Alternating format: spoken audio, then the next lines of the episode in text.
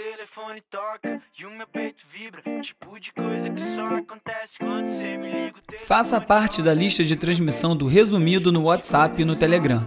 Envie um oi para 21 97 9695 848 e receba alertas de novos episódios, links para conteúdo extra do programa e mande também as suas dicas para mim. Nos falamos por lá. Resumido. Olá, eu sou o Bruno Natal e esse é o Resumido número 34. Esse podcast é produzido pela URB, uma consultoria em estratégia digital, indo da criação de conteúdo multiplataforma e branding ao desenvolvimento de narrativas e experiências. Se sua marca ou agência precisa de soluções conectadas com o que está acontecendo agora, fale comigo. Como sempre, essa semana faço um apanhado dos assuntos mais impactantes, embrulhados em 20 e poucos minutos para você se atualizar enquanto lava a louça. Nesse episódio do Resumido, loucura coletiva nas redes sociais, millennials antissociais, anonimato impossível, revolução chinesa, TikTok e Apple, decupando VAR, fotos analógicas, Rock in Rio, Bruno Aleixo, rastros de resistência, imigrantes e um reguezinho para relaxar. Vamos nessa, resumido. Essa semana eu fui ao Rock in Rio conferir o show do Iron Maiden com os meus amigos e fiquei impressionado com a quantidade de celular. Não que seja uma novidade a quantidade de celular em, em show, mas estava especialmente frenético, ainda mais considerando que era um show de metal em que talvez, seguindo o clichê, você esperasse menos selfies e menos coisas assim. Mas é a gente fazendo live, apesar de ter transmissão ao vivo na TV, e depois andando pelo gramado, a quantidade de gente com a cara enfiada na tela. Tá ficando uma coisa realmente enlouquecedora a quantidade de tempo que se gasta em tela. E essa relação toda vai gerando suas consequências, né? Essa semana teve aí um, um agafe da Preta Gil que escreveu parabéns num post do Lucas Luco que estava anunciando a morte do filho.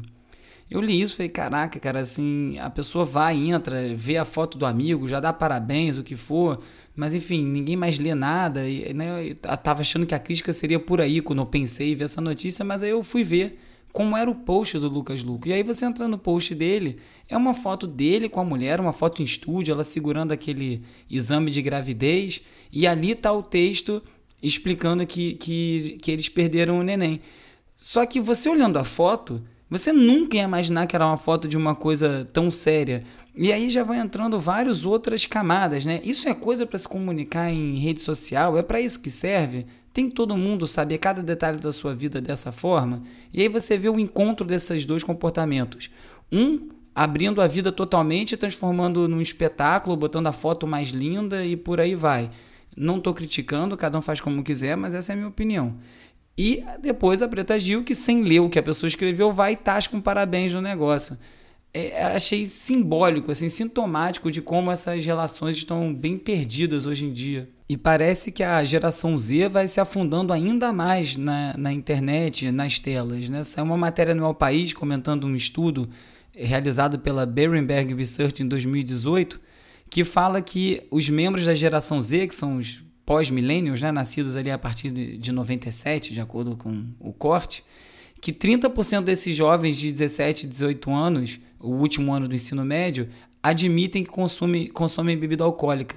E os que nasceram em 91 é, tem um número de 54%. Então é uma, uma diferença bem grande. O motivo disso é que hoje em dia, outra coisa que apareceu na pesquisa, é que os jovens hoje em dia mentem para os amigos para ficar em casa. Antes os jovens mentiam para conseguir sair, para fazer bagunça, e agora eles mentem para ficar em casa e ficam cada vez mais tempo em casa se refugiando na tecnologia, sem perceber que é exatamente esse refúgio na tecnologia que gera essa ansiedade, essa fuga, essa falta de, de conexão com outras pessoas, que gera essa angústia inteira. Então vai tá virando um nó, né? uma, uma bola de neve, um círculo vicioso em que uma coisa alimenta a outra e não consegue sair desse lugar. Vai ser difícil mudar esses comportamentos todos, mas o olho no olho, sem dúvida, é a melhor solução. Três matérias no Technology Review do MIT falando sobre privacidade na rede, mais uma vez. Eles estão se especializando, parece, nesse tipo de matéria. E sempre muito boas, apesar de curtas, sempre muito boas. E dessa vez falando como, apesar de várias empresas de, de redes sociais, a, a, empresas médicas e outros serviços dizerem que conseguem anonimizar os seus dados, o que significa? Que ele consegue desvincular os dados que ele coleta de uma pessoa daquela pessoa, os dados entram numa base para gerar o que eles precisam de inteligência, mas não estão relacionados a alguém especificamente, ou teoricamente não estariam, mas eles conseguiram provar que sim, você consegue de maneira muito fácil relacionar esses dados de volta à pessoa usando técnicas muito simples, triangulação. Inclusive tem um site que faz um teste com o CEP, você bota o seu CEP, a sua data de nascimento e mais uma outra informação para quem mora nos Estados Unidos, ele acha um monte de dados seu na rede que supostamente deveria estar anonima, anonimizado e vai virando essa grande questão da privacidade. Como é que a gente vai controlar isso? Né? A tecnologia chegou antes de a gente estar preparado para ela. A França está se preparando para usar reconhecimento facial pra, na, na, emissão de carteira de identidade digital. Então vai ser obrigado a ter essa carteira e logo você vai ser obrigado a ter que registrar a sua face. E isso tem diversas ramificações. Né? Uma vez está cadastrado no sistema a face das pessoas, qual é o limite disso? Quem vai ter acesso a isso? Você está achando que é pouca coisa? Um hacker testou o sistema quando ele, tava, quando, quando ainda estava sendo testado e em menos de uma hora ele quebrou e conseguiu ter acesso à base de dados que supostamente deveria estar protegida. O que, que você vai fazer? Usar máscara na rua o dia inteiro? Qual a solução que você vai ter para se proteger disso, né? Antes você tinha uma preocupação de não ser filmado. Todo mundo já entendeu que hoje em dia você vai ser filmado em qualquer lugar que você estiver. E aí, um projeto de arte de Hong Kong mostrava um projetor de face, assim, a pessoa bota um negócio na cabeça e projeta uma, uma face em cima da face dela e vira uma confusão que aí você não consegue ser identificado. Muita gente achou que esse projeto era verdadeiro, mas era um projeto artístico, mas vai, assim, como sempre, a arte vai dando aquela adiantada nas questões da sociedade, né? É arte, mas parece sendo necessário, principalmente lá na China.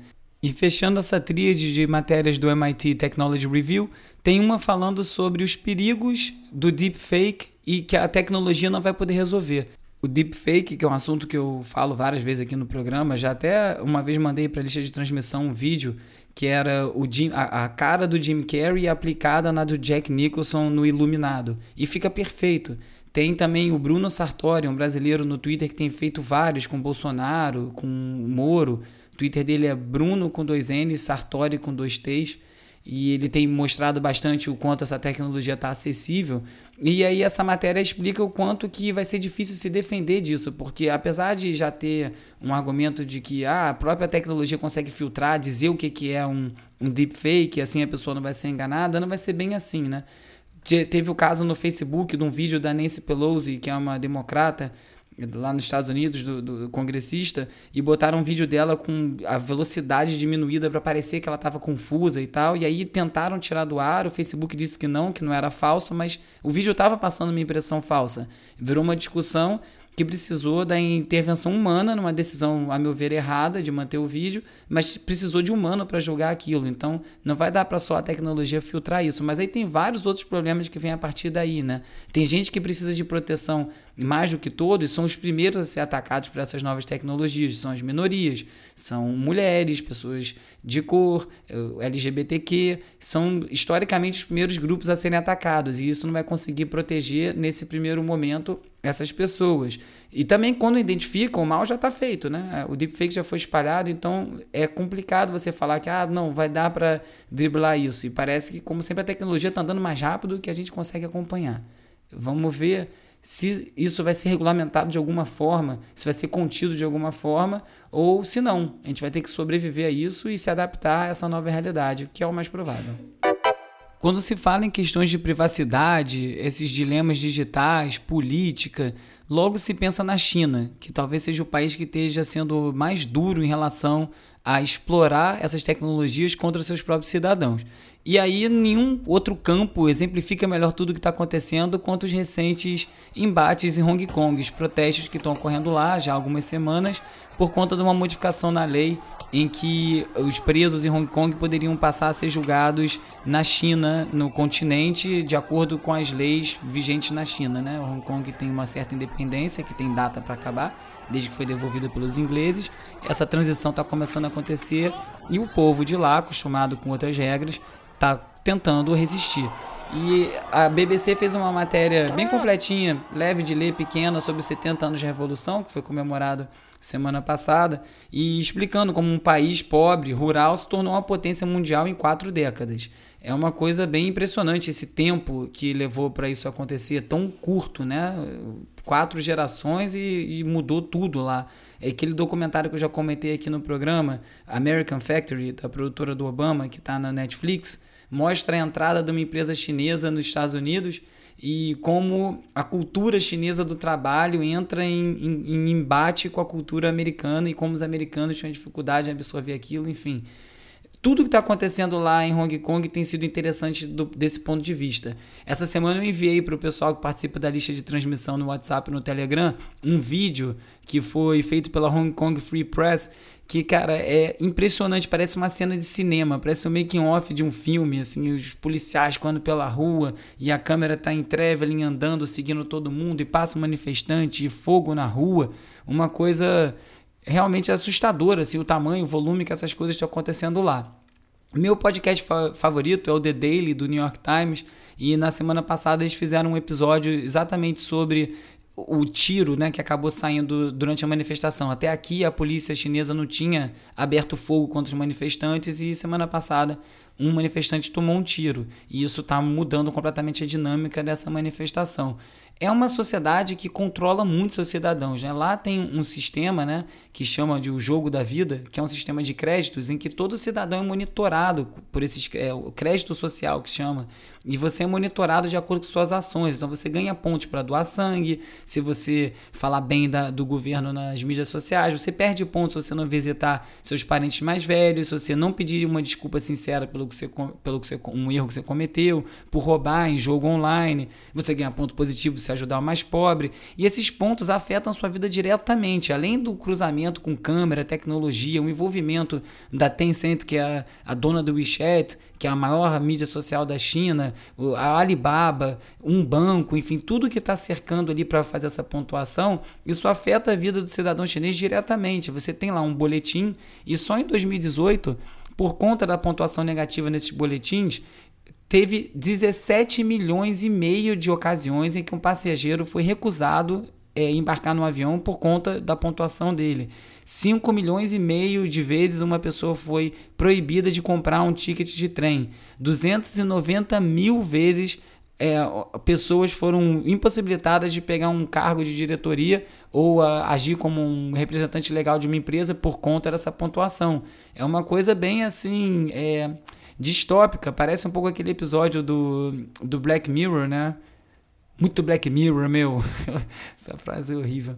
Mas enfim, é, vai interferindo a vida dos chineses de uma forma já muito quase que premonitória do que pode vir em todos os países. A Apple esses dias removeu o emoji de, de Taiwan de quem tivesse em Hong Kong ou em Macau, dos aparelhos registrados lá. Você continuava recebendo a bandeirinha se alguém postasse, mas você não poderia mais usar essa bandeirinha a partir desses aparelhos. Isso vem depois de uma grande quiprocó que a Apple arrumou também na China, em que eles proibiram um aplicativo da, do site Hong Kong Map Live, hkmap.live, que é um mapa que dá lá todas as direções de onde está tendo manifestação, onde a polícia está vindo, a aproximação da polícia. E a argumentação da Apple que não poderia fornecer uma, uma, um aplicativo que tem usos ilegais, né? no caso você escapar da lei, escapar da polícia. E aí argumentaram, então tem que tirar o Waze do ar, porque o Waze faz a mesma coisa. Avisa quando tem um sinal, avisa quando tem um radar, e é uma forma de você evadir da, da lei. E aí a Apple teve que voltar atrás, acabou liberando o aplicativo e vai mostrando que assim, o quanto que essas empresas americanas sedentas por entrar no mercado chinês vão, se, vão cedendo aos apelos do governo chinês. Foi assim com o Google, foi assim com o Facebook. E aí o TikTok, que é uma empresa chinesa, está sendo muito criticada, primeiro, por não estar. Tá divulgando os vídeos relacionados às manifestações e agora ela proibiu de vez qualquer anúncio político. Você não pode pagar para fazer um anúncio relacionado à política no TikTok. Eles lançaram um comunicado para ser bem transparente essa escolha que eles fizeram. E aí tá tendo uma discussão, pô, mas isso tá limitando o uso e tal. E aí aqui a matéria do, do TechCrunch fala um pouco das dificuldades que o próprio Facebook vem tendo com isso, né? Ele tem que verificar as credenciais, mesmo assim dá vários erros. É, a Vice fez um teste de fazer uns anúncios em nomes de outros políticos e eles passaram, o anúncio foi para o ar, enfim, é super difícil de controlar. Fica uma questão, né? Se tem a liberdade de expressão, tem o uso livre das ferramentas, mas será que é o melhor uso para essas ferramentas, o uso político? Será que é tão ruim talvez vetar é, o uso político, propaganda política nessa, ou pelo menos de maneira oficial, né? Porque alguma forma sempre foi encontrar. Ou será que é pior você não deixar oficialmente, que aí só vai ter as voltas que dão para fazer isso? Enfim, é uma discussão bem ampla e complexa e esses embates da China estão mostrando muito desses caminhos. Uma breve pausa para falar de alguns recados relacionados ao resumido. Para falar comigo, você pode me encontrar no arroba urb no Twitter e no Instagram. Também tem o arroba resumido.podcast. E claro, tem o WhatsApp do Resumido, 21 9796 95848. Como sempre, todos os links comentados no episódio estão lá no urb.cc, onde você também encontra Resumido Tracks, que é a seleção de músicas que eu faço a cada semana, e também o link para o catarse.me barra resumido, onde eu estou organizando uma campanha de financiamento coletivo que, se atingir esse objetivo, vai gerar mais um episódio semanal do Resumido dedicado a entrevistas. Se você quiser ajudar mais do que isso tudo, divulgue para os seus amigos o resumido, mande o link no grupo da família, no WhatsApp, poste nas suas redes sociais. Obrigado. O Brasil, não, o Brasil já esculhambou o VAR, mas o que vai aliviar o VAR e pode servir de lição para todo mundo, inclusive para nós, é o que está acontecendo na Inglaterra. O VAR tem que ser o grande irmão, tem que ser o, a interferência para terminar com a polêmica, em vez de ampliar a polêmica como tem acontecido. Esse foi o PVC, comentarista da Fox Sports, falando sobre uma das discussões mais chatas da história do futebol, que é sobre o VAR, o árbitro de vídeo. E o que eu acho interessante dessa discussão é menos a parte técnica e mais a parte comportamental e social no entorno do VAR. Um cara no Twitter chamado Tel Benjamin, arroba TelFB, Tel sem H, T-E-O, ele tem feito várias análises muito boas sobre futebol, para quem gosta, mas outro dia ele falou sobre o VAR especificamente foi bem atacado por conta disso. E o que ele levantava eram as questões técnicas do VAR. Quem trabalha com vídeo, conhece câmera, conhece a produção de maneira geral de fotografia, consegue entender que tem uma limitação técnica para o VAR. Ele não consegue pegar o momento exato. Quando eu fico indo um frame voltando um frame, é, o, o que acontece entre um frame, frame e outro num esporte com a velocidade do futebol é muito grande. As lentes não têm a quantidade de luz necessária para captar o que precisaria, o posicionamento das câmeras, a qualidade das próprias câmeras, como esse software funciona, quem opera, tem várias questões ali. E aí o Theo entrou um pouco nessas questões explicando, mas aí na sequência entrou um outro cara chamado o Fernando, arroba o Fernando19, que fez uma análise ainda mais detalhada do ponto de vista da física e fazendo as contas do que significa essa diferença causada pelo equipamento. E entre as contas que ele fez, ele, ele calcula a, o, que, o movimento do corpo, da cintura, do joelho e do pé num, num determinado momento e quanto isso versus a quantidade de frames por segundo e o tamanho dos pixels disponíveis nas, nas telas hoje em dia, qual é a margem de erro. Então ele chegou a uma margem de erro de 16,67 centímetros, que é uma margem de erro considerável para o tipo de impedimento que tem sido marcado por aí. E apesar dessa quantidade de dado técnico e cálculo que ele apresentou, ele acabou sendo muito atacado. E as pessoas estão numa discussão que eu vejo muito falar que se o VAR marcou, não tem erro, foi uma máquina que marcou. Então tem essa adoração pela máquina, pela suposta precisão tecnológica, que é um mito. E eu comecei a pensar sobre isso e fui lembrando das minhas aulas de comunicação na PUC, e lembrando a teoria da comunicação, o que falava Roland Barthes na câmera clara, retórica da imagem, ou mesmo Foucault nos seus estudos sobre a percepção das pessoas a relação das pessoas com a imagem. E isso é está muito relacionado com essa crença que as pessoas têm tido tanto no VAR quanto nas fake news. Você vê, você acredita. É muito difícil você combater uma imagem. Quando a pessoa vê uma imagem, é muito difícil ela mudar de opinião ou duvidar daquilo. É uma discussão velha, inclusive, para documentário, né? Essa verdade objetiva que não existe. A partir do momento que você escolhe de que lado uma câmera vai ficar, você fez uma escolha.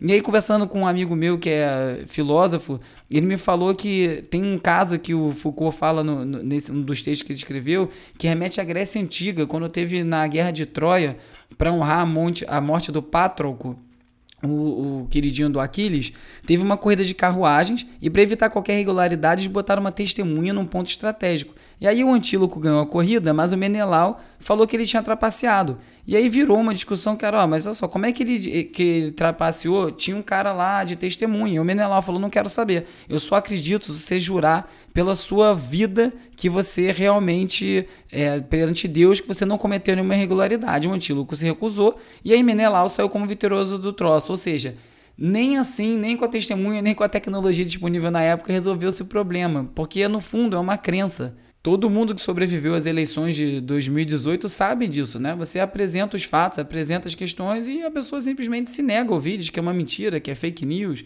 E certamente fala a mesma coisa, um campo fala isso do outro campo.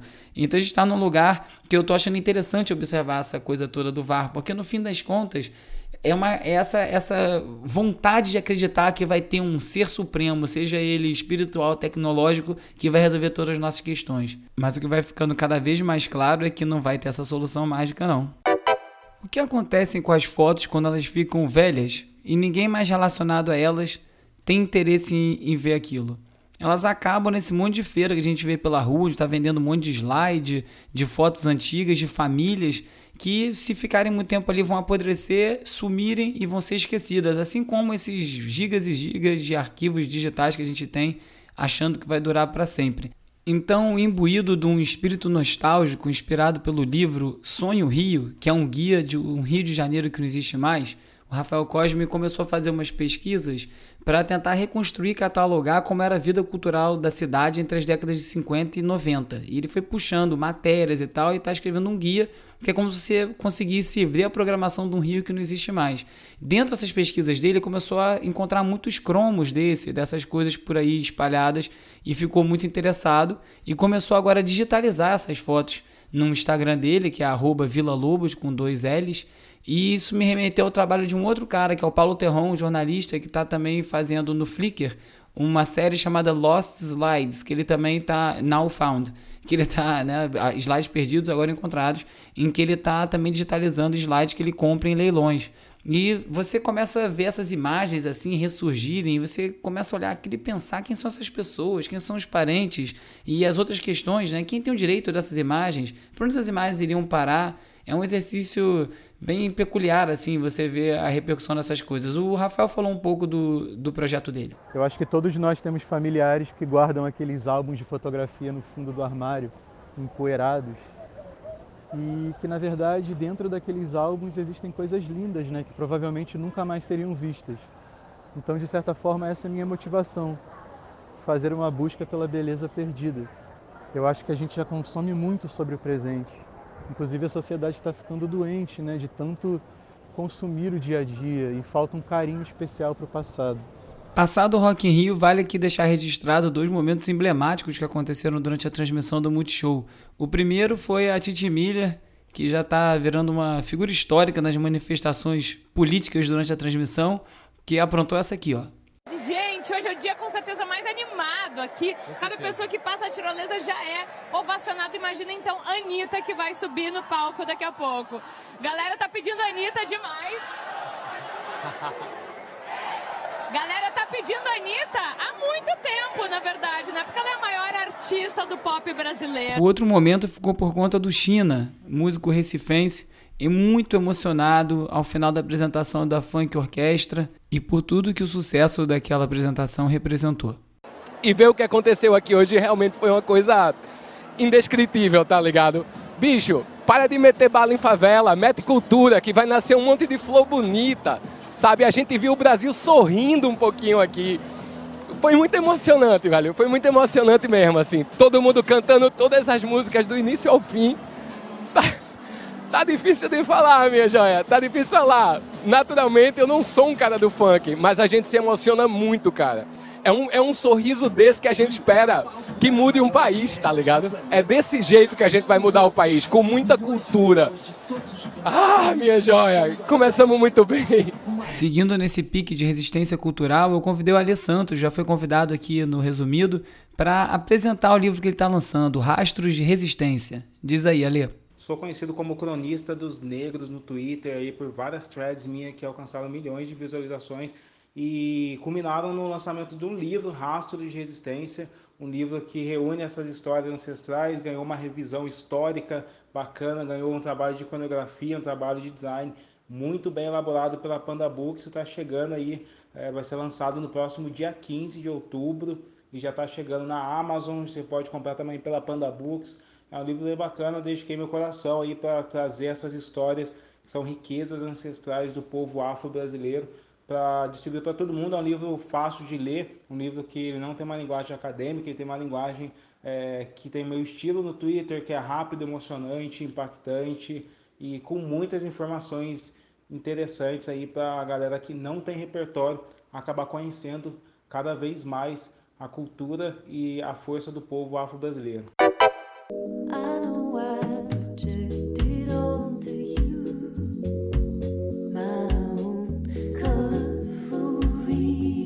A dica de som da semana é Cornelia Murr, o seu disco Lake Tear of the Clouds, disco de estreia que saiu no ano passado. Eu cheguei atrasadíssimo nele esses dias.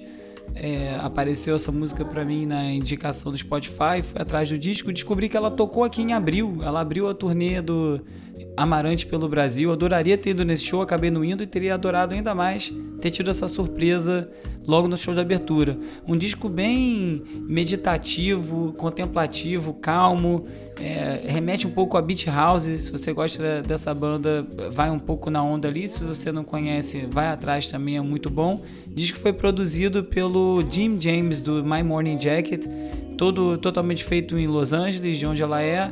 Fica esse som aí para dar uma espairecida depois de tanta notícia.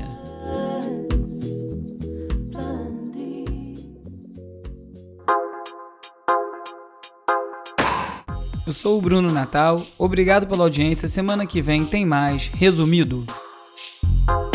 Resumido. Resumido.